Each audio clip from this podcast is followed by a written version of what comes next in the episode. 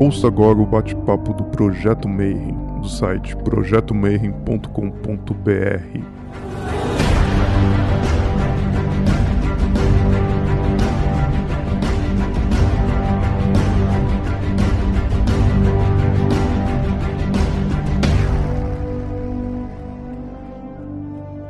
Bom dia para você que é de bom dia, boa noite para você que é de boa noite e boa tarde se estiver assistindo isso aqui depois lá no YouTube. Então, antes da gente começar, o Rodrigo já está me olhando feio, então deixa o seu like, o seu seguir, o seu sininho, aperta os botões para você não perder os nossos bate-papos. E o bate-papo de hoje a gente vai falar sobre uma coisa bem séria, que é uma coisa fantástica, que pode ser usado muito para experiências dentro do hermetismo, dentro de expansão de consciência, mas com muito cuidado e muita responsabilidade. Por isso que eu ainda demorei bastante para escolher um convidado, porque eu precisava de alguém que fosse muito sério. E aí o Edu e o pessoal da Golden Dawn recomendou, eu assisti uns vídeos, fiquei apaixonado pelo trabalho desse convidado. E aí eu pedi para ele vir para falar, para a gente bater um papo sobre enteógenos. Então eu queria dar boa noite, Felipe Bandeira, seja muito bem-vindo aqui no nosso bate-papo. Boa noite para todos. Boa noite, Marcelo. Agradeço o convite e essa oportunidade. Para a gente começar o bate-papo, eu ia pedir para você se apresentar para o pessoal e contar um pouquinho da tua experiência. Né? Geralmente o pessoal pede para o convidado falar como é que uma pessoa comum ou normal, é, de repente é um adolescente, um moleque, de repente, depois de 30 anos, é coordenador de, de trabalhos espirituais, que em toda essa experiência. Então, como é que foi a tua jornada, Felipe? Eu comecei muito cedo, né?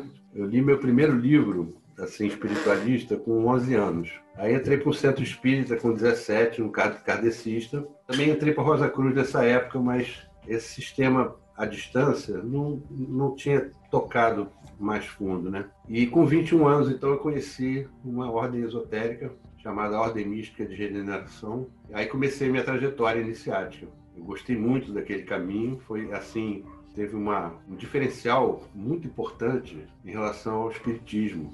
Eu senti uma energia yang, uma energia forte de vontade, disciplina e os ensinamentos também, tudo, tudo tinha uma força muito maior, né? E aí me apaixonei por esse caminho e passei sete anos nessa ordem, me sagrei sacerdote, fechei o ciclo, mas sempre fui interessado por várias religiões, sempre tinha uma veia espiritualista bem forte.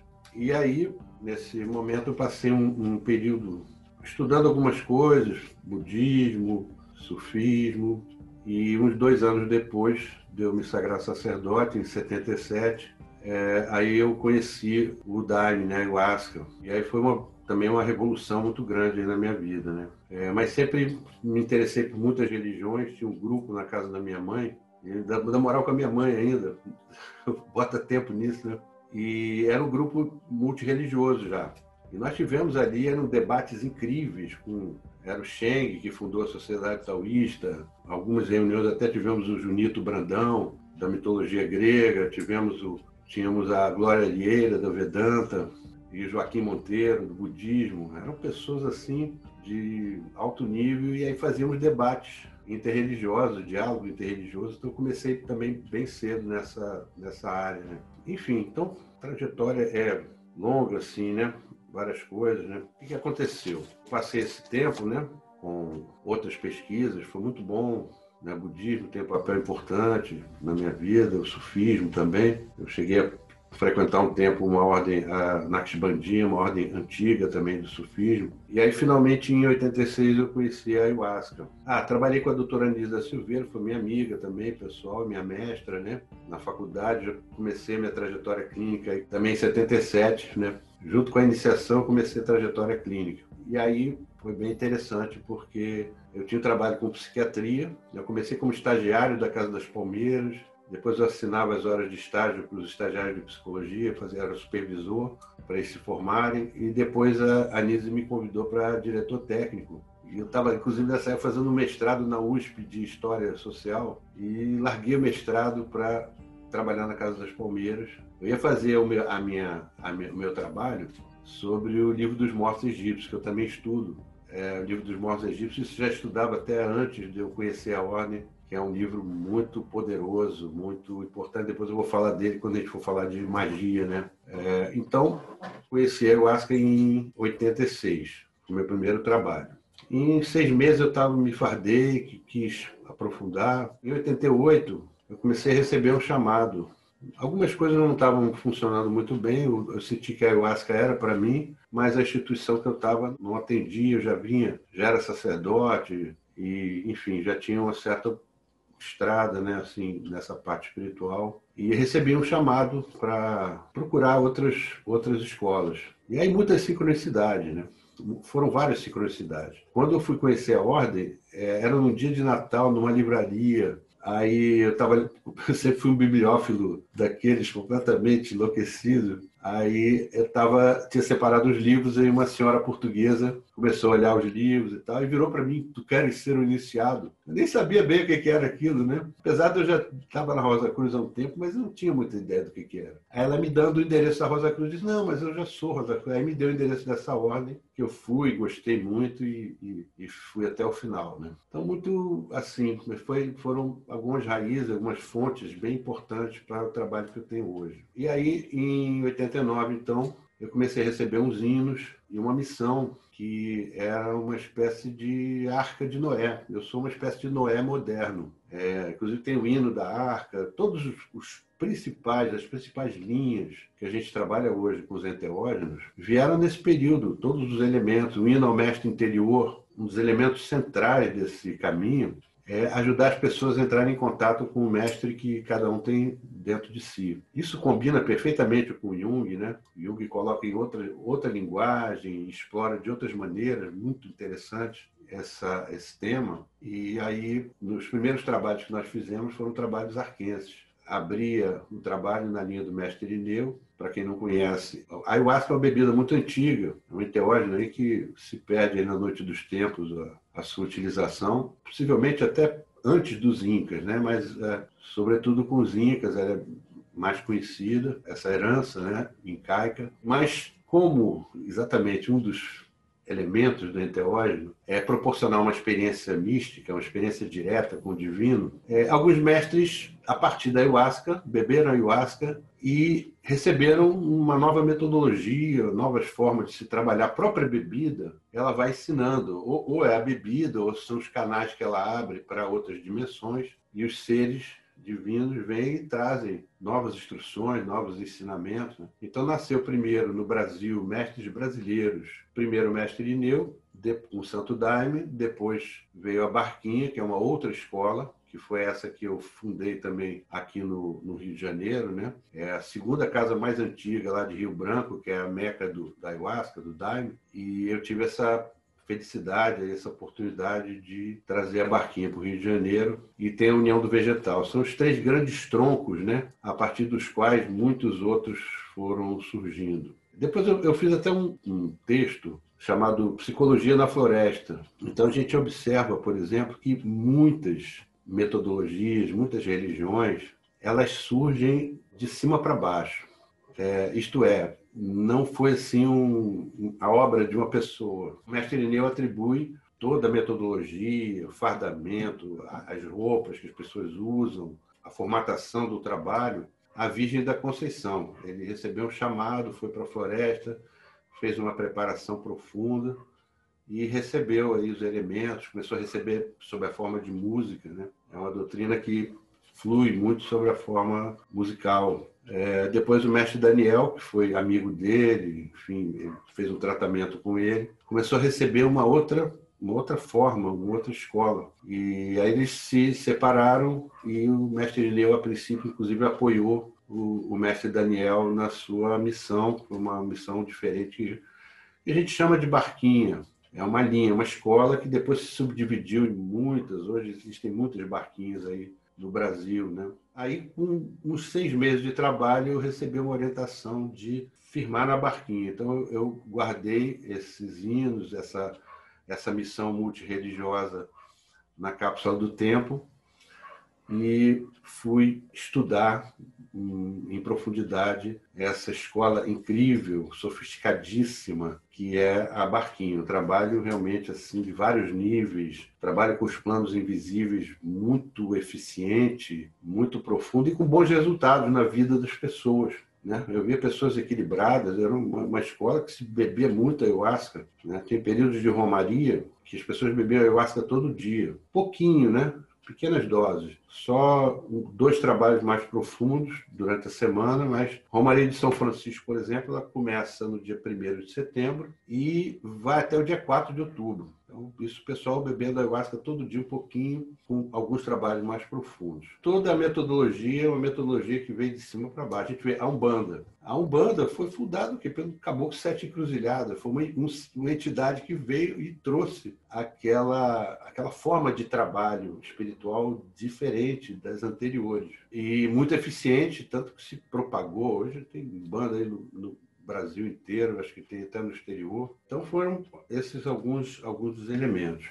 Quando foi em 97, aí a barquinha ficou madura, ficou adulta, um filho que cresceu, e aí eu comecei a me dedicar à Arca da Montanha, que é que eu estou até hoje orientando e, e coordenando. Então, estamos aí com, sei lá, 20 anos, né?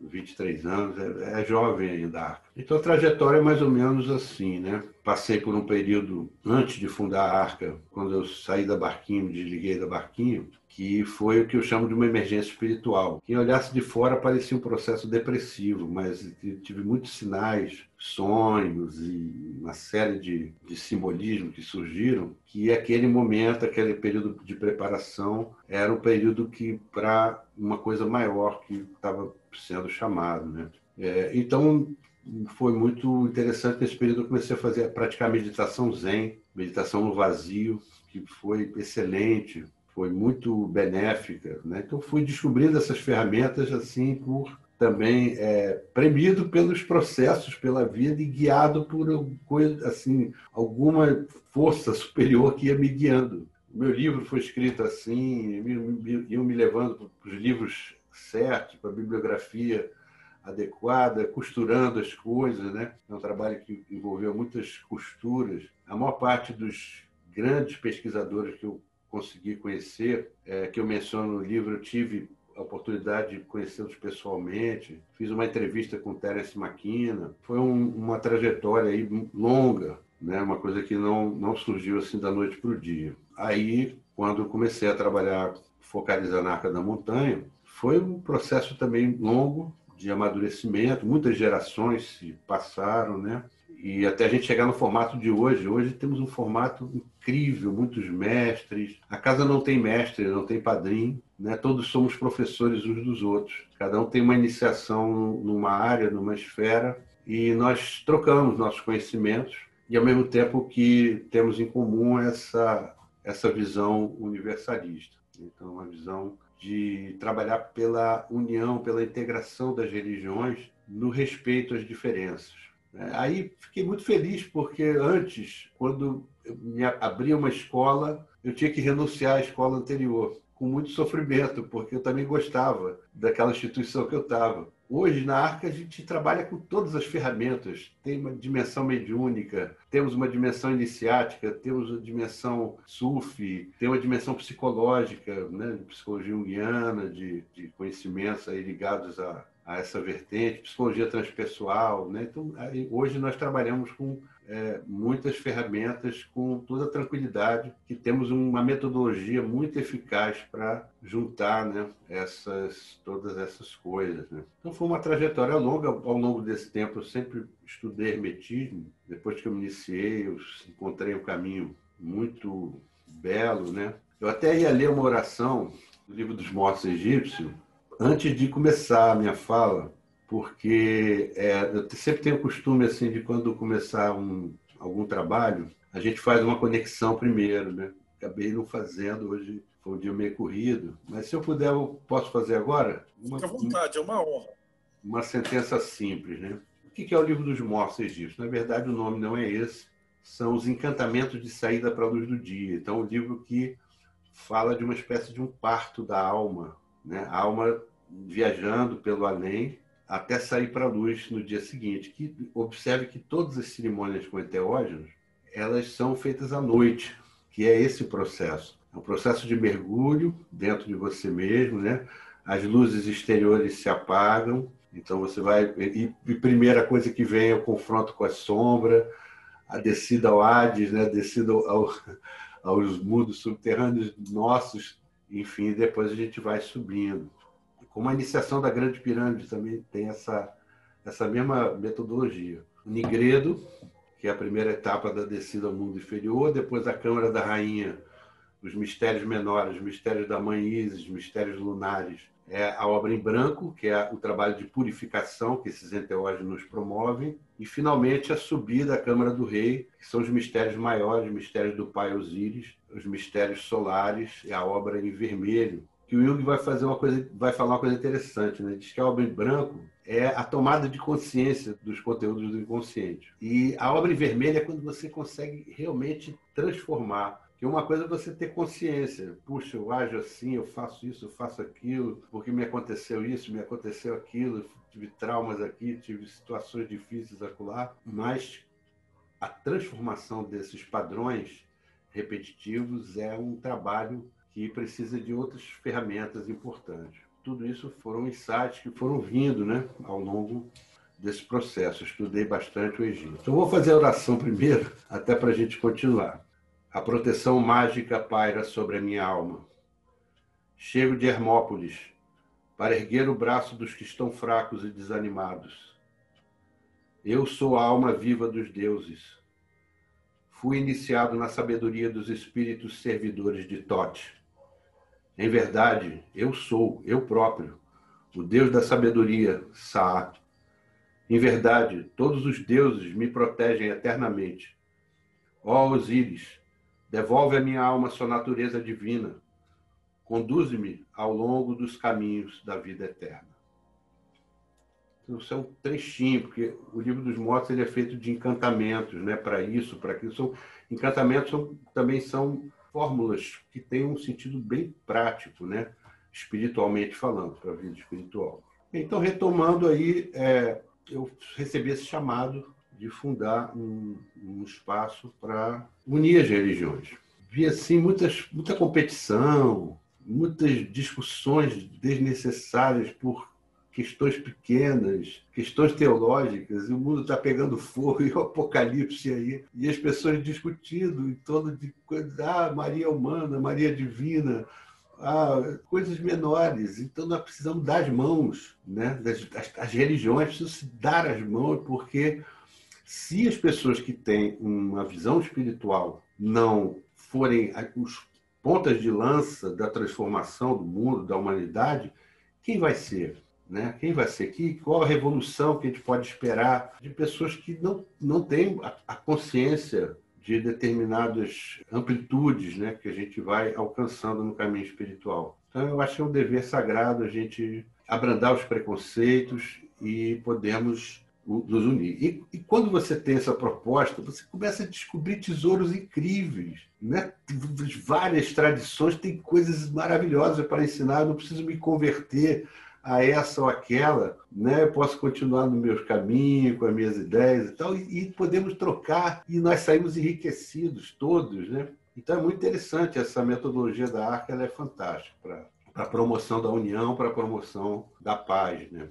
ela tem essa, esse, esse propósito. Temos aí a, essa, essa ideia né, da, da gente poder também integrar elementos de uma pedagogia nova. A gente vê a, pedagogia iniciática, ela é muito interessante. O Eliade, uma das coisas que eu falo no livro, que o problema das drogas surge porque temos a falta de iniciações não existem iniciações, mas estão tão assim fechadas e pouco conhecidas, pouco divulgadas, que o jovem fica meio perdido.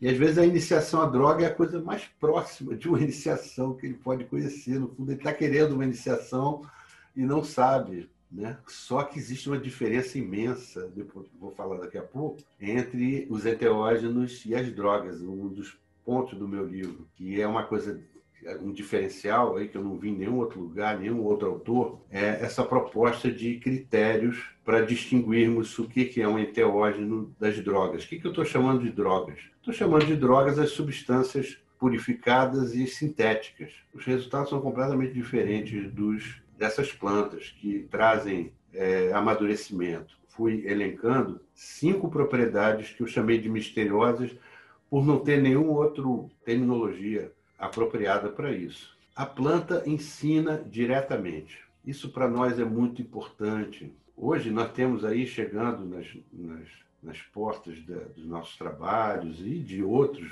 é, outras religiões também, pessoas que passaram pelo crivo das ciências humanas, com críticas muito boas para as questões religiosas. Tem Freud, Marx e muitos outros pensadores passaram um pente fino, né? e que eu acho muito bom, porque, na verdade, mostra o que, que não é religião, não é ópio do povo, não é aquela busca do pai perdido. A, espiritualidade é uma coisa muito maior do que, que isso tudo. Né? Mas é interessante a gente ter esse crivo para podermos entender melhor o que, que realmente é espiritual. Porque acho que o ponto principal, e, e uma das coisas que eu gosto muito do sufismo, da história dos, dos são ótimos para isso, e os sufis são mestres, do que é uma espiritualidade autêntica e o que não é uma espiritualidade autêntica. existem muitas armadilhas nesse caminho, muitas. A pessoa pode se perder facilmente. E eu fui de uma escola de magia. E o que, que eu observei ali? Claro, você aprende um monte de coisas, controlar, entre aspas, elementais e né, forças da natureza, e, e muitas práticas que você pode usar para manipular situações e pessoas. Né? É, mas aí é, ao longo da jornada, eu comecei a perceber que não era muito sábio. Os egípcios eram sábios, os iniciados eram, sobretudo, sábios. Então, essas práticas, elas precisam ter uma utilização muito nobre. Eu fiz um estudo, que está todo está gravado em áudio, chamado Magia e Realização Espiritual. E eu comecei estudando algumas das principais assim é, formas da, de magia judaica e, e outras, né? E, mas do meio para o final eu fui explorar bastante a magia egípcia, né? porque para o egípcio não, não, não, existe termo para religião, ele, não, ele não, não tem nome para isso. Tudo é reca, reca, tudo é magia, tudo é mágico, né? tudo é força mágica. E é interessante essa palavra reca, ré é, é o nó, dizes, o tit, e o K é o, também a força vital, digamos assim. As forças invisíveis também, né? Então vemos aí o princípio hermético, né? Que ligar na terra, liga no céu. E desliga na terra, desliga no céu. Está em cima é como que está embaixo. Aqueles princípios todos, né? Que, que Jesus fala, mostra que ele conhecia todos esses princípios. Ah, o que, que é a chave do céu? Ele ia dar para São Pedro, enfim. Né? É exatamente isso. Nesse princípio, a pessoa faz um, uma, digamos assim, um, uma réplica e através dessa réplica ela vai atuar sobre uma outra realidade. O que, que eu fui percebendo? O que, que é a grande magia, né? O principal, né? Você vê que os reis magos vêm e depositam os presentes nos pés ali do, do menino Jesus. Esse cenário simbólico, que a gente faz estudo desse simbolismo todos os anos, sobre vários ângulos, a gente tem tudo isso gravado, né? Todo Natal eu faço esse estudo, ou, ou dos Reis Magos. É, na verdade, você vê a magia, eram, eles eram magos, astrólogos, né? É, a magia precisa ser colocada a serviço do Cristo interior, da força crística, e não do ego da pessoa. Se a pessoa usar a magia a serviço do seu ego, ela pode se perder com muita facilidade. Ela pode gerar um karma muito ruim é, esse aqui, a, a chave é essa. Todos os conhecimentos, tudo isso que traz ao, ao mago uma, uma dimensão a mais, um, não vou falar superioridade, eu não gosto dessas palavras, né? Mas ele tem um conhecimento a mais, saber é poder, e poder é responsabilidade. Para que seja benéfico para você e para o outro, é importante que isso seja muito bem utilizado. E especialmente não interferir no destino, no livre-arbítrio das pessoas, nas escolhas. Né? Eu acho que isso é, é muito interessante. Né? Então, depois do, da, dessa escola de magia, percorrendo outros caminhos, no, no budismo você tem dois, dois grandes caminhos também, que tem tudo a ver com o que a gente está falando. O caminho do alto poder, que é muito importante, buscar conhecimentos. Isso é que eu senti que era, digamos assim, um degrau acima do espiritismo, que era um treinamento para passividade, né? Quanto mais passivo e tal, é melhor para a entidade se manifestar. Mas na ordem eu percebi, não, o, o, iniciado ele estuda, estuda o corpo físico, as glândulas endócrinas, depois ele vai estudar os chakras, as cores dos chakras, como você absorver o prana do sol, como qualificar, para que serve cada uma dessas cores, é, poder dar passes de radiação, passes de dispersão, todos os passos. Então, o, o sacerdote está habilitado a fazer o trabalho com sem a entidade, o que é muito legal, porque aí eu percebi lá na ordem, claro que tinha o trabalho mediúnico também. O, o grande Brahmani, os rituais de iniciação que nos sagrou, era nítido que ele incorporava, ele recebia uma força e era essa força quem trazia a investidura da iniciação. Só que eu percebia que o trabalho mediúnico era muito fino, era de um alto nível, as entidades eram entidades de uma hierarquia com certeza muito elevada, porque o iniciado estava preparado. Então, quanto melhor o nosso preparo, a sintonia com as esferas e tudo isso vai, vai se também aprimorando. Então, são alguns pontos assim é, que eu achei interessante da gente compartilhar, né? Fantástica essa história. A primeira pergunta que já tem o pessoal no chat fazendo, que é aquela que a gente já combinou, parece que o pessoal adivinha, né? É o que são enteógenos, no final das contas, e mais importante também, o que não são enteógenos. Eu estudei, deve existir mais. Os que eu estudei e fiz experiência, dos que eu descrevo no meu livro, teve um que eu não fiz experiência. A arca, por exemplo, nós, nós abrimos a arca com o Jurema e o Pega no Armala, que é uma combinação que é da mesma estrutura química da ayahuasca. Fizemos trabalhos maravilhosos, né, com tudo que tem direito no caminho teogênico. Então, o que é o enteógeno? São plantas ou combinações de plantas, como é o caso da ayahuasca, que são de utilização multimilenar. São utilizados em cerimônias, utilizados para curas, utilizados para estabelecer uma conexão do ser humano com as divindades, para fins pragmáticos também. A ayahuasca era usada, às vezes o índio queria saber como é que estava um parente distante, bebia ayahuasca e aí ia ver como é que estava aquela pessoa à distância. Na barquinha tinha um, um senhor, que era quem preparava o nosso daime, ele tinha o, o trabalho que chamava o procurador. Quando uma pessoa tinha um problema, ele ia para a casa dele, tomava o daime, ia no invisível ver a pessoa para fazer um diagnóstico e para dar uma indicação terapêutica. É, então, quais são as propriedades? A primeira propriedade que distingue o enteógeno das drogas. A planta ensina, ou a bebida ensina diretamente, sem um mestre exterior. Isso é revolucionário, isso é muito libertário exatamente por aquilo que eu falei, né? As pessoas chegam críticas, chegam céticas e, e ainda bem, né? Não vão acreditando em qualquer coisa, em qualquer pessoa. Aí você tem a oportunidade que a pessoa tenha uma experiência por ela mesma que a convença, porque ela mesma viu, é uma experiência gnóstica, né?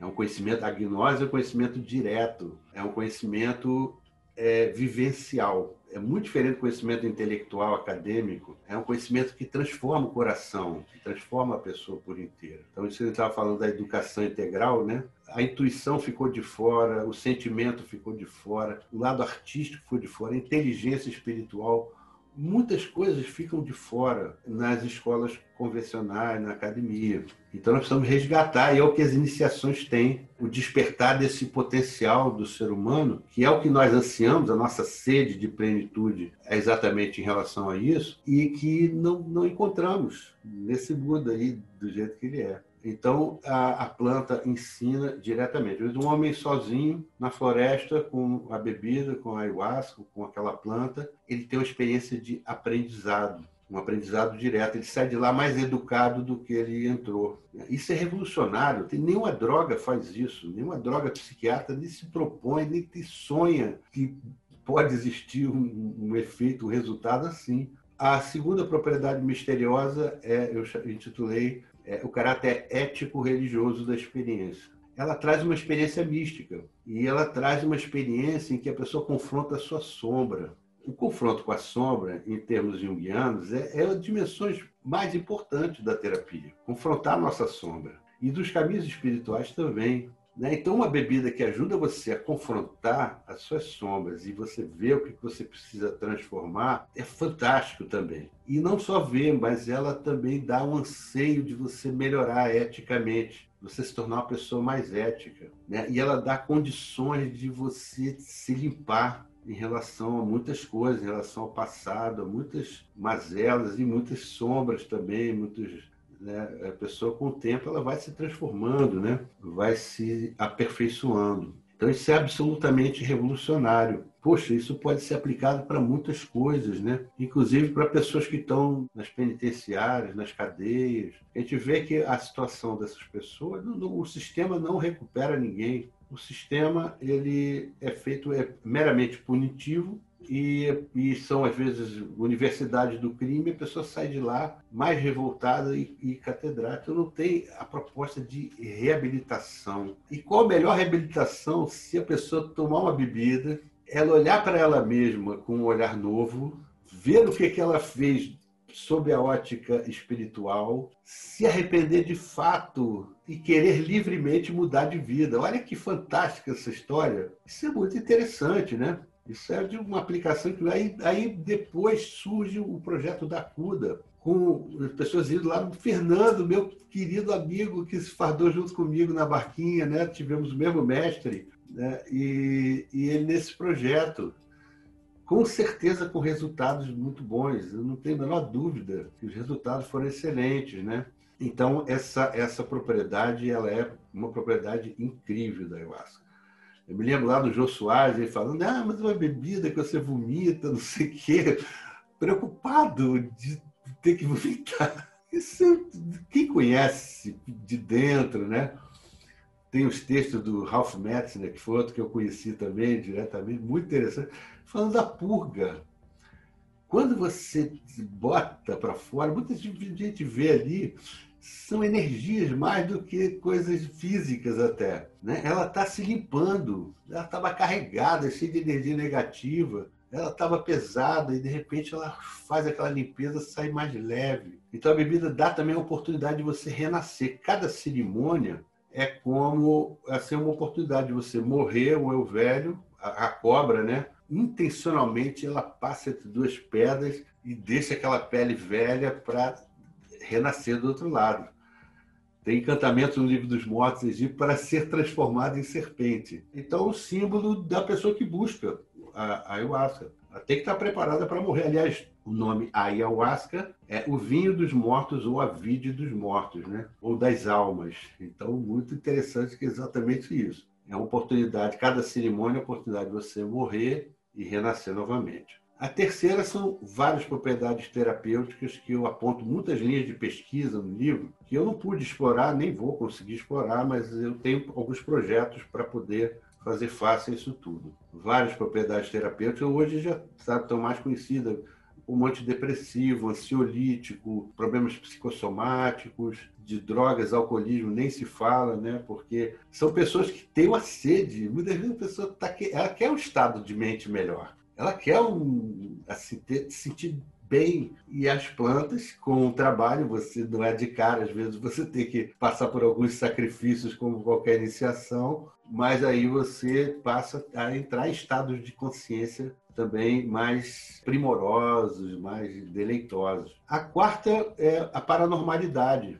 Essas plantas despertam a paranormalidade e democratizam telepatia, precognição, não são mais privilégios de alguns sensitivos, pessoas especiais. Não, todo mundo pode vivenciar fenômenos assim, telepáticos e precognição, percepção à distância, assim por diante, como Jung percebeu que existia nos sonhos. Todo mundo tem, nos nossos sonhos nós temos todos esses fenômenos. Nada disso é falado na Universidade de Teologia, né? É, mas, na verdade, é, a ayahuasca proporciona isso. E a última propriedade misteriosa é do amadurecimento. Tem tribos indígenas que dão o enteógeno para a criança e ela começa a andar mais rápido, ela se desenvolve mais rápido. É, a minha observação é mais de jovens até pessoas de idade que observei um catalisador de processo, a pessoa chega meio perdida, daqui a pouco a pessoa está responsável, está trabalhando, está estudando, está engajada, está apaixonada pelo mundo, por coisas, descobriu talentos dentro dela que ela não, não, não sabia, não conhecia. Então, é, esse despertar dessas potencialidades foi um dos elementos que o Jung percebeu muito importantes. O próprio processo de maturação ele é terapêutico em si. Eu percebi essas propriedades nos Tel Nanakatl, que eu uso o termo em Náhuatl é bem melhor, né? que é Tel, Deus, Nanakatl, carne, a carne dos deuses. Eu acho melhor para a gente sair um pouco do preconceito. Ah, o cogumelo, não sei o quê. Não, é a carne dos deuses. Eu tive em Huautla, terra da Maria Sabina, fiz alguns rituais com cogumelo lá e eles têm uma. Existe um, também toda uma metodologia, né? O cogumelo você não mastiga, é que nem a hóstia. Você só mastiga com os dentes da frente. Então existe uma metodologia importante. Então deixa eu falar os ETOs, não me perco. Cogumelos, peiote, já falei na Jurema, falei na ayahuasca, é, São Pedro também, é muito misterioso, fiz vários trabalhos com São Pedro, é muito diferente de tudo que eu já tinha imaginado, tudo que eu pude experimentar. Ele é um meteoro bem diferente, também é coisa de tecnologia de ET. Todos esses meteoros são tecnologia de ET. E o São Pedro se vira um réptil. Ali não tem oração, não tem nada, você tá, você é um lagarto, você é um animal, você é, entra em contato com a mente arcaica, né?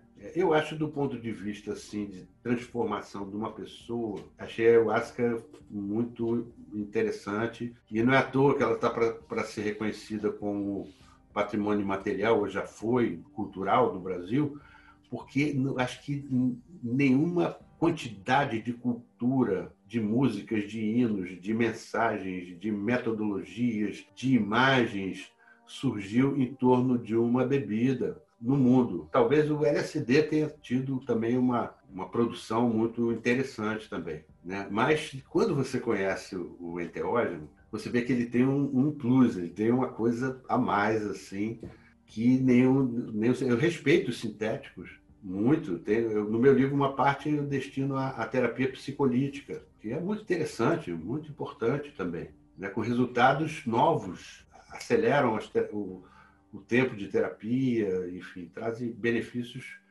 de várias maneiras. Aflorar processos, você poder entrar em conexão com o inconsciente com mais rapidez, mais facilidade, tudo isso é, é muito rico e útil, né? porque a gente vê o homem moderno, nós não temos mais tempo a perder. Né? Não, não podemos perder muito tempo. A gente não tem mais tempo aí, vou para o alto da montanha, vou jejuado que não sei quantos meses, para poder ter uma experiência mística. Não está, a pessoa está na batalha, está trabalhando, tem o dia a dia, ela tem que resolver um monte de coisas práticas para sobreviver. Então, o enteógeno é uma bênção divina que vem nesse momento de tanta dificuldade que as pessoas se encontram, né? É a escola do Espírito Santo, é a pessoa poder ter um contato direto com uma força superior e com esse eu divino que está dentro de cada um de nós que é a chave do hermetismo também. Né? Se você pensar com, com carinho, assim, com sabedoria, né? É, sobe da terra para o céu, desce novamente à terra e recolhe a força das coisas superiores e inferiores. Desse modo obterás toda a glória do mundo e as trevas se afastarão de ti. O que, que é tábua de esmeralda? O que, que é esse preceito hermético? É exatamente todo o trabalho de ascensional, né, de você ir ativando chakras e depois tem novamente uma descida, uma força que desce, uma força que sobe, e você vai ativando os seus centros de consciência, né? unindo Shiva e Shakti. Shiva está aqui no alto da cabeça, que é o lugar de onde veio o Papai Noel, o polo norte né? da Terra, e a Shakti está embaixo. E é o beijo que, que aparece nos contos de fada. Né? Tem sempre a história do beijo que desperta a bela adormecida. É a consciência despertando a força de Shakti, o poder divino, feminino que está em nós. É, então, foram essas que eu falei, né? o que eu é, percebi, essas propriedades todas.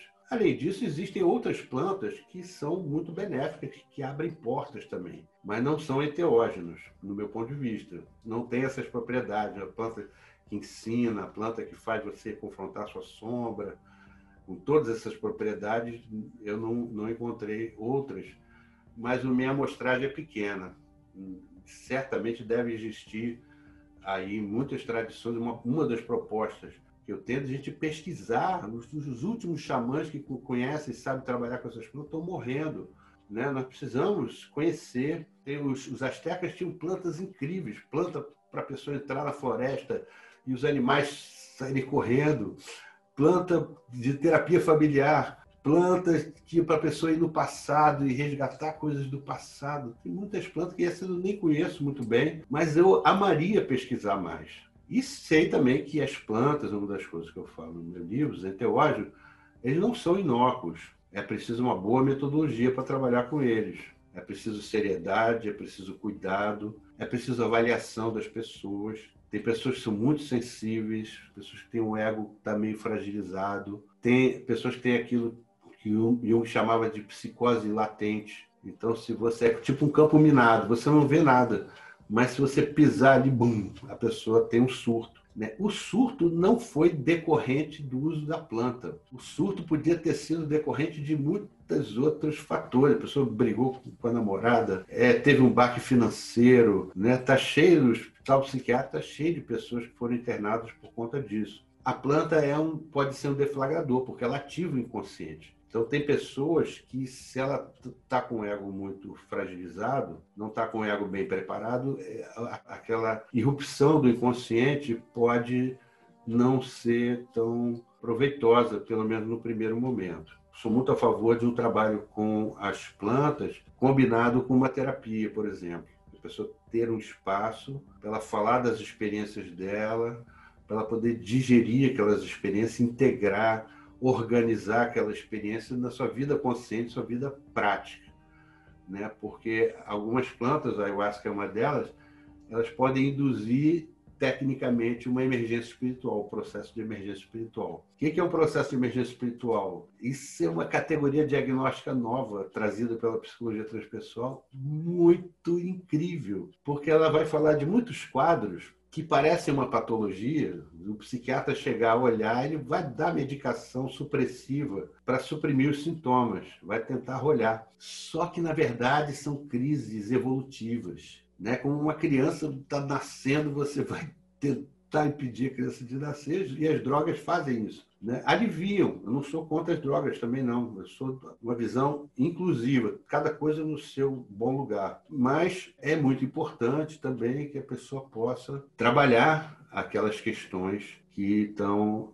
aflorando. Porque a emergência espiritual é um processo que desconstrói uma vida anterior, cria um, um caos existencial no, no, no meio do caminho para reestruturar a pessoa num patamar superior né, uma nova qualidade de vida, com mais consciência, mais solidariedade, mais consciência ecológica, mais tudo que o mundo está precisando. Né? A pessoa que passa por uma emergência espiritual e é bem sucedida, ela é uma pessoa benéfica para o mundo, é uma pessoa que vai promover uma ação social que é da máxima importância no tempo que nós estamos vivendo. Então, o trabalho do terapeuta vai ser mais o trabalho de um parteiro, de trazer o processo, ajudar o processo a ser concluído, a ser bem resolvido, do que de suprimir o processo. Então, são perspectivas e, e é, completamente diferentes. E as drogas? O que eu chamo de droga? Bom, é cocaína. Você pega a folha de coca, é usada há milênios lá na Bolívia, e o índio não tem adição, não tem overdose, não tem óbito, não tem perda do pragmatismo, o índio faz tudo, se ocupa, cuida do trabalho, cuida da sua vida, mas aí você isola o princípio ativo e adiciona solventes, você vai ter a cocaína, que o resultado é completamente diferente. Uma droga que escraviza a pessoa, que mata, que né, overdose, que, que fissura, que a pessoa vende a mãe para poder conseguir aquilo ali. Muito da psicanálise foi construída em cima da cocaína. Poucas pessoas sabem que isso foi abafado, né? Foi um capítulo. Freud rasgou todo o material que ele tinha sobre isso. Mas Freud foi fascinado pela cocaína. E muito do início da psicanálise ele começou e começou a dar cocaína para os pacientes dele, para as pessoas, os amigos. E ele estava tão fascinado que ele não via os resultados desastrosos que ela estava tendo na vida das pessoas. Ele não percebia porque ele estava muito fascinado e devia estar ajudando ele a acessar o inconsciente, sei lá, mas é, são perigosos.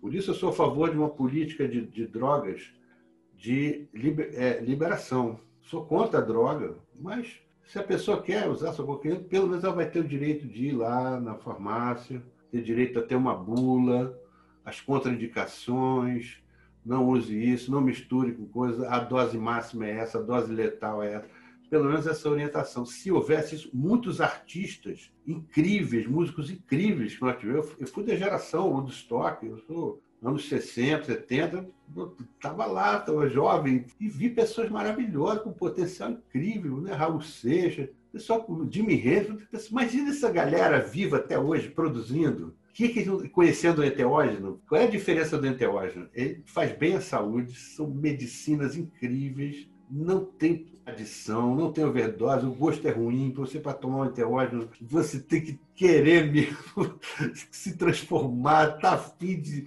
de ter uma experiência realmente que, né, que você sabe que tem coisa boa ali dentro, porque senão você não bebe aquilo ali. Né? É, tem essa, essa vários mecanismos protetores naturais. Né? É, então, eu sou dessa, dessa linha. Muitas drogas que hoje são usadas, né, sintéticos estão surgindo aí, alguns deles não têm assim tempo de experimentação em ser humano para a gente saber os resultados a longo prazo do uso daquilo ali. Essas plantas são de uso multimilenar, são testadas em seres humanos há milênios.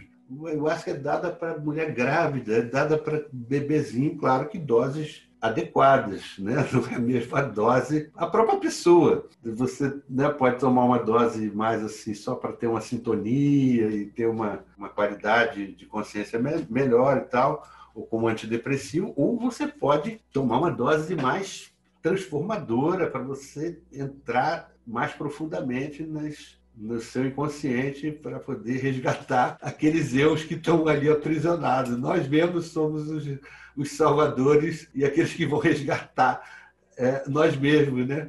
Dessas prisões interiores. Antes de eu passar para a próxima pergunta, eu tenho a da Juliana. Ela perguntou assim: o cambô e o rapé você considera também? Eu, eu, o Vitor perguntou do chá de trombeta e tem mais um aqui. O Pedro perguntou da cannabis. Eu, eu ia falar disso também. Então, o rapé, cannabis, eu não, não vejo como enteógenos né, com essas propriedades todas que eu falei. Mas são plantas que abrem portais para o invisível, para o bem e para o mal. Então, para isso, é muito importante a intenção da pessoa, com quem ela está fazendo. Os enteógenos nem se fala. Eu também não tomo enteógeno com qualquer pessoa. Né? A pessoa está fazendo aquilo para ter poder, para ganhar dinheiro, para isso, para aquilo, ou ela quer realmente curar você, que você se ilumine. É uma diferença muitíssimo importante.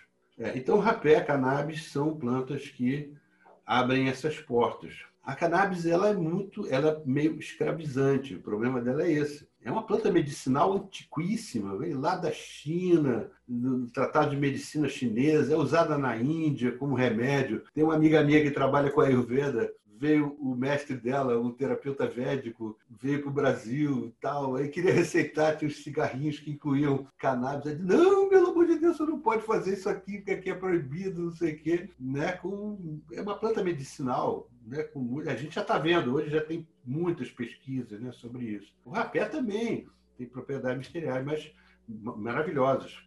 Mas o problema é da cannabis é uma certa adição psicológica. Aí a pessoa acorda, aí vou fumar umzinho para ir para o dia. Aí já começa o dia meio chapado, aí ele tem que ganhar vida e entre encarar a fila do banco e pegar uma praia, ouvir um sonzinho. Ele vai para a praia e vai ouvir um sonzinho. Aí daqui a pouco eu tenho que fumar umzinho para namorar, um outro para assistir o filme, mais um para dormir, para isso, para pronto. Ela pode ir tirando a pessoa dessa desse vigor de você enfrentar os problemas, de encarar a sua vida, e ela pode abrir portas também para entidades sombrias. O rapé não tem muita experiência, o rapé para mim a experiência sempre é boa, né? mas eu já fui iniciado dentro de, de, com pessoas muito sérias, com pajés, com pessoas que têm um, uma bagagem muito séria, e eu uso também dessa maneira, enfim, terapêutica, né? um, um remédio incrível e também abre portas para o plano invisível. A trombeta, meu querido, pelo amor de Deus, tenha todos os cuidados. Eu tenho até curiosidade, nunca nem pensei em usar, porque os efeitos são muitíssimo sérios. Ela pode trazer cegueira, loucura, então nem se fala. Efeitos que a pessoa pode nem aproveitar a viagem. Ser uma bad trip horrível que a pessoa não tira proveito, porque a bad trip a pessoa tira proveito da ayahuasca e de outros. O Maquena fala, é porque o, o cogumelo pode estar querendo dizer para você que você trata mal as pessoas e você não quer saber disso. É, o enteógeno confronta você com as coisas que você tem que transformar. Mas a trombeta ela é, é outro, outra história. Eu só assim experimentaria uma trombeta numa dose muito pequena com um xamã experiente nela. aquele xamã que trabalha já gerações, iniciações no trabalho com ela, conhecendo os aliados espirituais, os guardiões, que todas essas plantas têm seus guardiões, né? É, então, conhecendo os guardiões, porque é muito perigoso. Eu não aconselharia para ninguém. É, o cambô, ele é uma vacina. Cara. Eu já tomei algumas vezes cambô, sensação, pô, fui envenenado, e foi mesmo. Né? E o corpo começa a produzir hormônios e reage. E isso é bom que ativa uma reação do corpo que te dá, melhora, eu acho que tem, pô, certeza que melhora o sistema imunológico. E depois do cambô você se sente muito bem. É, é, é um remédio fantástico. Mas não é um enteógeno. Não vejo como um enteógeno. É uma vacina. E também, esse então também tem que ter muito cuidado com quem você vai usar tudo, tudo isso que está falando é muito importante você saber com quem, enfim, qual é o propósito, da mão de quem você vai. É... A gente vai chegar nessa pergunta que é depois da próxima. Essa próxima pergunta seria: você já respondeu praticamente metade dela, que é o que é magia para você? Depois de passar por essas experiências, o que é magia na tua opinião? Magia é um conhecimento de dimensões sutis e a utilização, porque você tem as escolas iniciáticas têm não só o conhecimento dessas forças sutis da natureza e também do ser humano, e também como utilizar essas forças para o despertar espiritual.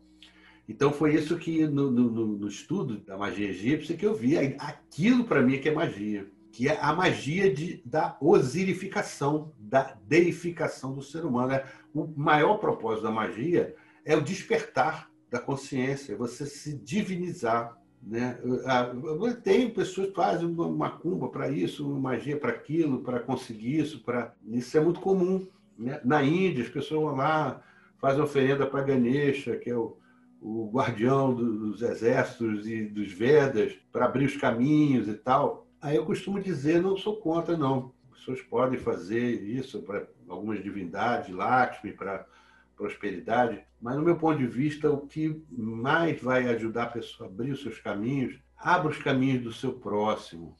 Antes da, da pandemia, as pessoas botando muita energia, muito dinheiro nessas indústrias imensas, poluidoras e, e com e não, não percebendo o, aqueles pequenos é, é, negócios, a pessoa que, que trabalha com coisas artesanais, a pessoa que tem uma horta artesanal, que tem. Então, eu diria assim: abra o caminho dessas pessoas um, um, que acreditam nessa proposta mais naturalista, essa proposta de, de, de ter um, um, tipo de trabalho, um tipo de produto que não agrida a natureza, que não seja feito às custas da escravidão, do sacrifício, da exploração dos outros. Né? Então, a gente poder investir poder botar nossa energia nessas pessoas, abrir o caminho dessas pessoas, que abrir esse caminho, abrir, abrir o nosso caminho também. Né? A Lakshmi, poxa, traz prosperidade. Como eu vou fazer? Mas deixa eu ajudar meus irmãos a prosperarem também. Deixa eu ajudar as pessoas também a, a serem felizes, a terem abundância. Eu acho que essa atitude é a mais mágica possível, que favorece, que abre todos os caminhos. Então, a magia egípcia é isso, é a magia da osilificação. Então, o, o morto, ao longo do processo, ele tinha que passar pelo julgamento, que é aquela etapa do enteógeno que eu falei para vocês, né, do exame de consciência, é o tribunal de Osíris. De um lado, do, a balança, de um, lado do prato da balança estava o coração do morto. O que era o coração do morto? Era a sede da consciência. A gente tem até aquela, aquela ideia, não é que você está pesado, não é que você está leve né, que é a ética interior, que não tem nada a ver com as regras da sociedade. É você com você mesmo. Né? Todo mundo está te aplaudindo, mas você lá no fundo sabe que não estava certo aquilo que você fez. É isso que importa.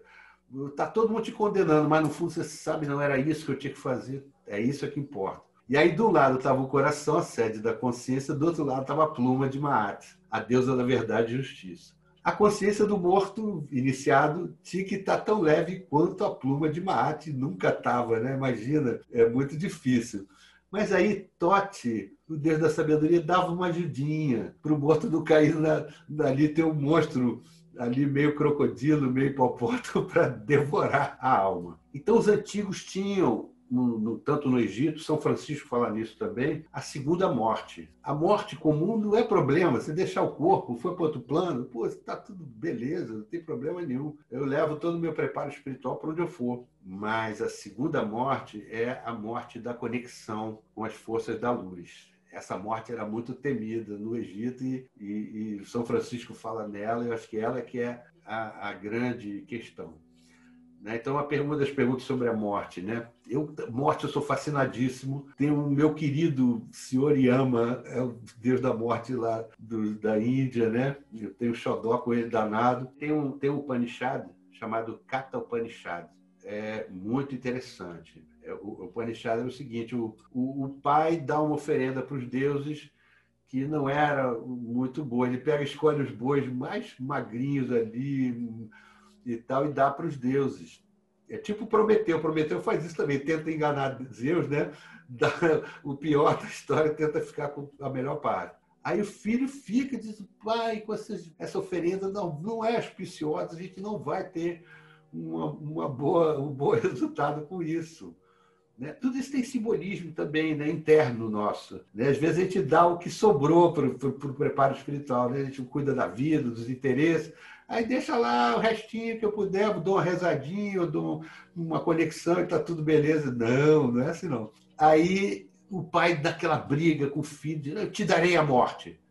Aí o filho, opa, pensou que você é isso. Aí ele foi ao encontro, foi até a casa do senhor Yama, que é essa atitude do iniciado, né? O iniciado, e, e o senhor Yama estava ausente, passou três dias ausente e nas Chiquetas, que era o nome do filho, fica na porta do senhor Yama esperando por ele três dias. Quando o senhor Yama chega, ele fica surpreso.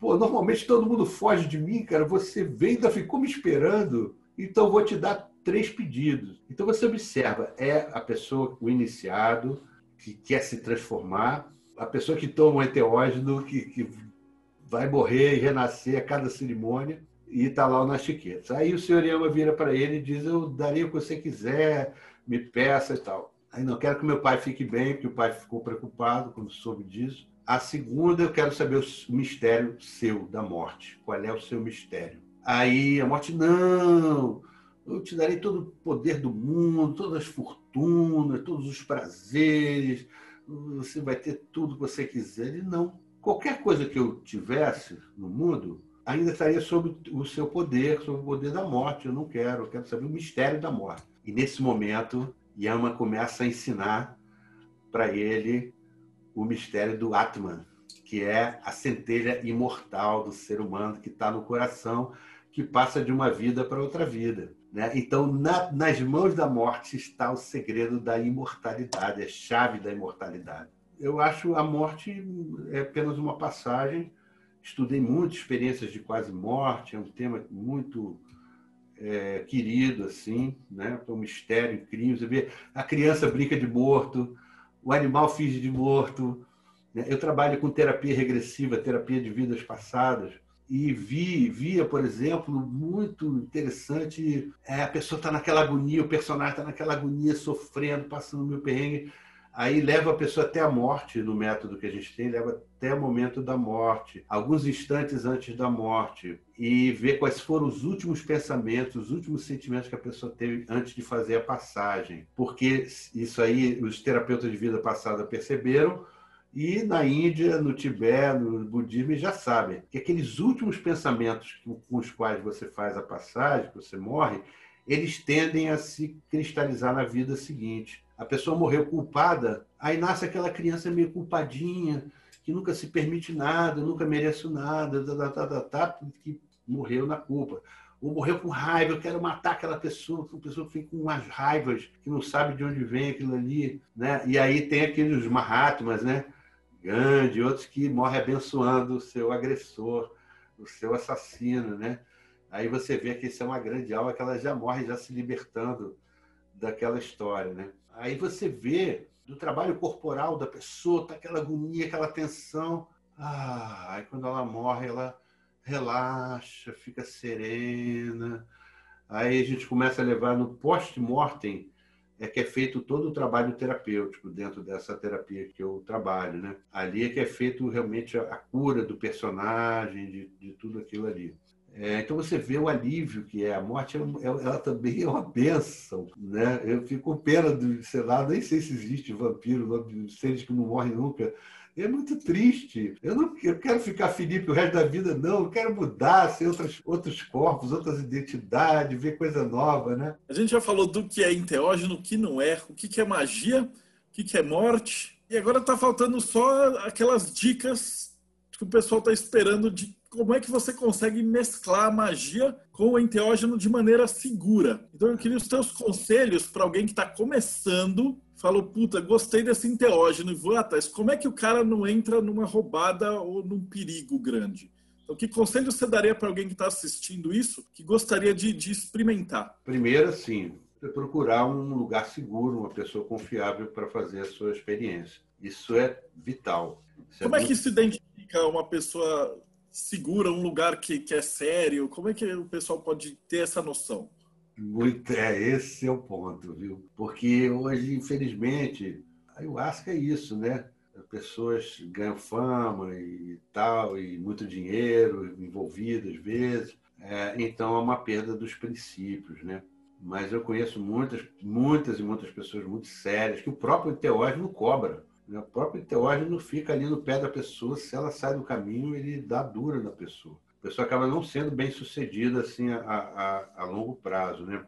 Então, é muito importante a escolha do lugar da pessoa com quem você vai utilizar. Segundo, você também saber que às vezes tem um lugar você gostou, a experiência foi ótima e tal, mas você achou que o ritual estava um pouco assim muito ortodoxo, tem pessoas que não se adaptam, tem pessoas que precisam dessa ortodoxia, são muito muito bagunceira, muito caótica, às vezes precisa de uma, um, uma coisa mais ortodoxa, com disciplina para ela se fortalecer, se firmar. E depois que ela tem consolidada a disciplina e essa firmeza, né, aí ela pode surfar mais, ela pode ter mais flexibilidade, ter mais liberdade, né? Que ninguém está tocando um instrumento, né? Primeiro você tem que a disciplina, aprender a base da história, depois você cria, mas é muito importante esse primeiro momento. Coisas que a pessoa deve observar para ver se ela está num lugar que não é muito bom. Ah, sim. Pois é. é você tem que astral, às vezes o astral, a energia do ambiente são coisas que você fareja, a atitude das pessoas que vão ministrar aquela bebida, é bom pesquisar um pouco do histórico da, da pessoa e tal. É, essa, a idoneidade é muito importante, não só a idoneidade, precisa ter competência também. O cirurgião pode ser um cara legal, um cara de bom coração, mas ele não tem a habilidade para fazer aquele serviço. Então, você tem que. São vários itens que são precisos de você observar. Agora, como é que o pessoal acha teu livro? O meu livro está na Amazon, tem em inglês e tem em português. Então é fácil de achar na Amazon, vocês encontram e a nova aurora de uma antiga manhã, surpreendentes diferenças entre as plantas sagradas e as drogas, as propriedades misteriosas dos enteógenos, que são os temas que eu falei, né? As diferenças entre plantas e drogas, as propriedades misteriosas dos enteógenos, é o subtítulo. A nova aurora de uma antiga manhã, porque é surpreendente. A gente vê em tempos modernos de nave espacial, de supercomputadores, você vê a forma de religião, de medicina, de psicoterapia da mais arcaica possível, renascendo nos grandes centros urbanos e capturando pessoas de até um excelente nível de formação, cientista, pesquisador, gente muito crítica, e fazendo pesquisas e, e, e se difundindo nos centros urbanos. Isso é um fenômeno fantástico atual, né? Que a gente vê. Então, é uma nova aurora de uma manhã antiga. É, a outra coisa é o curso que eu vou começar agora, que esse curso chama Holoterapia e Despertar, que onde eu vou fazer uma, uma um primeiro diferencial do curso é ele ser aberto para pessoas não psicólogos, não psiquiatras, pessoas pode ser educador, pode ser é, terapeutas holísticos, pessoas que trabalham com oráculos, ou qualquer tipo de relação de ajuda, os mais variados tipos de relação de ajuda, ou a pessoa pode fazer só para autoconhecimento. Então, eu vou passar ali as melhores ferramentas que eu fui encontrando ao longo desses 43 anos de prática clínica, integrando os mapas, ali as melhores contribuições de Jung e, e da psicologia transpessoal com psicologia de ponta e as tradições ancestrais e numa visão transdisciplinar e transcultural e, e, assim por diante. Então, esse é o diferencial do curso. É um curso de treinamento de terapeutas. Quem fizer o curso vai sentir uma bagagem muito boa para despertar o, o curador, o terapeuta que há nela mesma, ser uma pessoa mais terapêutica para o mundo, para o seu próximo, para si mesma também. Né? E nesse aí vamos estudar um pouco de processo de individuação, segundo Jung, que é muito interessante para entender os enteógenos. Vamos estudar a diferença entre ego e si mesmo também, muito importante. Para isso e para você entender textos sagrados, para entender o tarô, e alguns oráculos, essa diferença entre ego e si mesmo. Vamos estudar no, no segundo módulo sonhos, Sonhos têm uma aplicação incrível na clínica, não é à toa que xamãs trabalham com sonhos. As clínicas do passado, na Grécia Antiga, o santuário de Asclepios, o deus da medicina, eram médicos sacerdotes. E eles punham as pessoas para sonhar.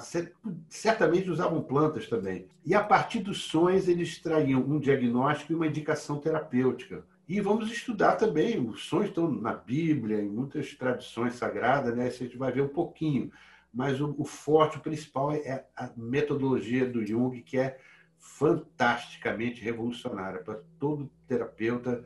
É, assim trabalhar com os sonhos é realmente uma ferramenta que muito incrível. Por que o sonho, né? Ele dizia o sonho, porque o sonho foi uma, uma, coisa que a própria pessoa produziu. Não é uma crença minha, não é uma teoria que está na minha cabeça que eu vou tentar encaixar a pessoa naquela teoria. O sonho é uma mensagem do inconsciente dela mesma para ela mesma. Eu vou funcionar como um tradutor. Vou traduzir aquela mensagem que o, o si mesmo, o self dela está tá dando para ela. Então é, é um mapa terapêutico fantástico. Vamos estudar o sonho. Depois vamos estudar as histórias, mitos, contos de fadas. Nos contos de fadas, por exemplo, existem muitas referências a enteógenos várias referências assim que, que, que, quem conhece os enteógenos sabe. Por exemplo, eu estava. Tinha uma amiga minha que, que trabalhava lá no, num desses laboratórios naturalistas, se era Veleda, uma coisa assim, e ela trabalhava com os índios. Né, fazendo pesquisa de cosmetologia, né? uma cosmetologia que não agride a pele. Né? Você pegar lá a tecnologia avançada dos índios de usarem materiais naturais que são muito mais inócuos e benéficos. E aí ela tomou uma ayahuasca e na ayahuasca teve uma miração que ela estava tendo relação sexual com uma cobra branca. E ela foi contar essa, essa miração para o pajé. Aí o pajé virou para ela e disse: Ah, esse é sinal que a ayahuasca gostou de você. Aí fiquei com aquilo na cabeça. Uma semana depois, eu estava estudando contos de fadas para ministrar um curso. Aí me deparo o conto de Grimm, A Serpente Branca. A serpente branca era o seguinte: um nobre, todos os dias, é, o mordomo ia com uma sopeira fechada, ninguém sabia o que tinha lá dentro, botava na frente do nobre, saía, ele fechava todas as janelas e portas e ficava muito tempo ali dentro, ninguém sabia o que, que tinha ali dentro. Um belo dia, o mordomo resolveu desviar a sopeira para o quarto dele, abriu e tinha uma cobra branca. Aí ele pegou, comeu a cobra branca parênteses. Espera aí. Quem que vai comer uma cobra? É óbvio que se trata de um simbolismo. E aí, quando ele comeu a cobra, não aconteceu nada. Apenas ele começou a entender a linguagem dos animais. E aí começa todo o conto de fada, a história, toda a trama, tudo isso. Ele começa a entender a linguagem dos animais e perceber dimensões do mundo, da realidade, dos seres humanos que ele não, não tinha acesso até então. E é muito interessante. Então, os contos de fadas estão cheios de alusões a essas plantas. É, vamos estudar histórias sufis, são uma tecnologia incrível de mudança de consciência, de mudança de nível. A pessoa tem um nó, uma neurose, um complexo, uma situação que está amarrada, está difícil, coisa repetitiva. A história vem, pega aquela situação e transforma e mostra qual atitude melhor, mais terapêutica que ela precisa ter, como ela deve lidar com aquele nó para desatá-lo. São muito, a tecnologia surf de histórias é muito fantástica. E depois a gente vai falar da, da transferência, projeção, que são uma das grandes descobertas lá do, do Freud, que o Jung pegou e expandiu também como sonho, né? A visão freudiana do sonho é muito pequenininha, muito restrita. O Jung vai ampliar de uma maneira incrível. E a mesma coisa ele faz para a transferência, né? com, essas, essas projeções que nós fazemos uns com os outros. Uma pessoa me fascina, uma pessoa me dá aversão. E, e, e essas projeções muitas vezes são obstáculos a um bom relacionamento. Elas atrapalham o relacionamento entre as pessoas. Então, se eu conheço bem o que, que eu estou projetando e, e recolho as minhas projeções, que é um dos trabalhos da terapia, eu posso me relacionar com a pessoa como ela é, amar a pessoa como ela é, né? sem ter uma projeção irreal em cima dela, ficar esperando coisas que ela não é, imaginando o que ela não é, ou também imaginando coisas ruins e coisas terríveis que ela também não é. Né? Então, esse trabalho com as projeções é muito importante, muito interessante. E o relacionamento, que na verdade é uma busca de unidade, é unir o masculino com o feminino, unir as duas dimensões de você mesmo, que também nós descobrimos a nós mesmos através da projeção. A gente projeta no outro alguma coisa que a gente quer realizar, alguma coisa que, gente, que nós gostaríamos de despertar e desenvolver em nós. É muito rico esse tema. E o último modo vai ser sobre psicologia transpessoal. Aí vamos estudar o conceito de emergência espiritual nas suas várias é, modalidades, a experiências de quase morte, experiências de cume, de, de iluminação, é, casos de possessão, de canalização espiritual, experiência de irrupção invasão de sintomas estranhos, bizarros, que estão ligados com as vidas passadas. Quando eu comecei a trabalhar com vidas passadas, eu tinha 20 anos de trabalho de consultório.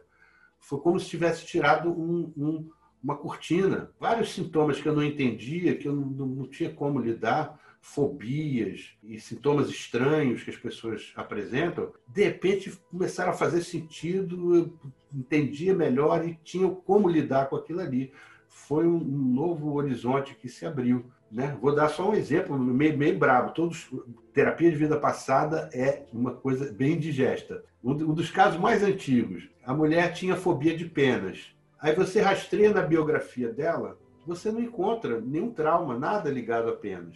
Né? Aí quando ela entra em regressão, foram, na verdade, quem descobriu as vidas passadas não eram crentes querendo comprovar uma visão da reencarnação eram hipnoterapeutas ou terapeutas céticos querendo curar as pessoas, descobriram, se depararam com aquele continente novo.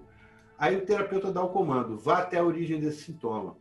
E ela em estado hipnótico. Aí, de repente, aparece um outro personagem, que era um guerreiro, ferido, dado como morto em campo de batalha, e abandonado pelos companheiros, ele não conseguia se mexer, e os abutres se aproximando e comeram o guerreiro vivo. Aí quando você vê a cena, você vê que aquele sintoma, aquela fobia tem super a ver. Se eu passasse a situação daquela, eu ia ter, sentir a mesma coisa que ela. Só que está deslocada no tempo, no espaço, numa situação que não existe mais. Então nós temos que ter, trabalhar, ajudar o corpo a desapegar daquilo, a se dar conta que aquilo já acabou, que agora é vida nova. Enfim, trabalho é muito lindo, a sessão de vidas passadas. Bom, voltando à emergência espiritual. Então tem emergência espiritual, é a crise xamânica. O xamã, ele adoece, passa por uma crise, e essa crise, ela é criativa porque, da partir dali, ele adquire o seu poder de cura. Quando ele se cura, ele se torna um curador também. Despertar de Kundalini de maneira descontrolada. Né? Então, a pessoa despertou a Kundalini de maneira descontrolada e ela vai ter disfunções, vai ter sintomas muito estranhos e perturbadores. E aí a gente vai tentar ver um pouquinho, não vai dar para ver muita coisa, porque são, são quatro aulas só pouco, né? Do, do tantrismo, que eu também estudo há muitos e muitos anos.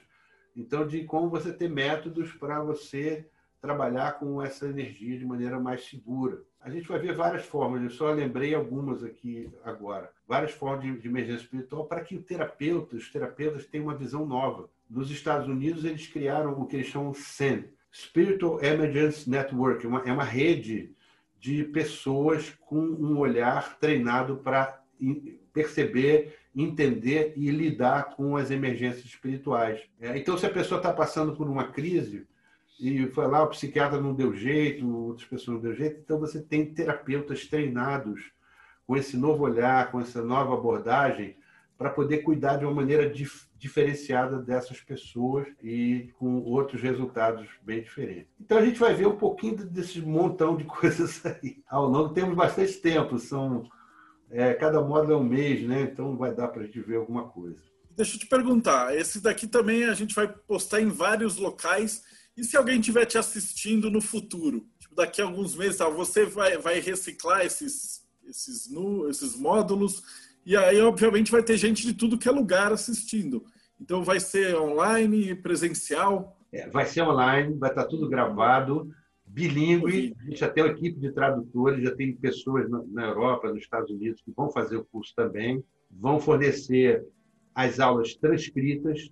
Então, a pessoa vai ter um texto do que a gente estudou na aula, além da bibliografia que eu vou fornecer para pra, as pessoas. Tem os textos do, do conteúdo das aulas e eu forneço bibliografias específicas.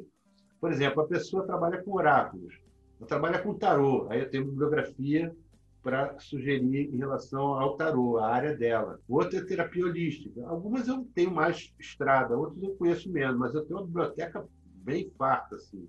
Dá para ajudar muita gente a, pessoa trabalha com medicina, médicos, e quer entender um pouco mais da, da psicossomática, porque os médicos têm uma formação psicológica muito precária, né? de, de conhece pouco o inconsciente.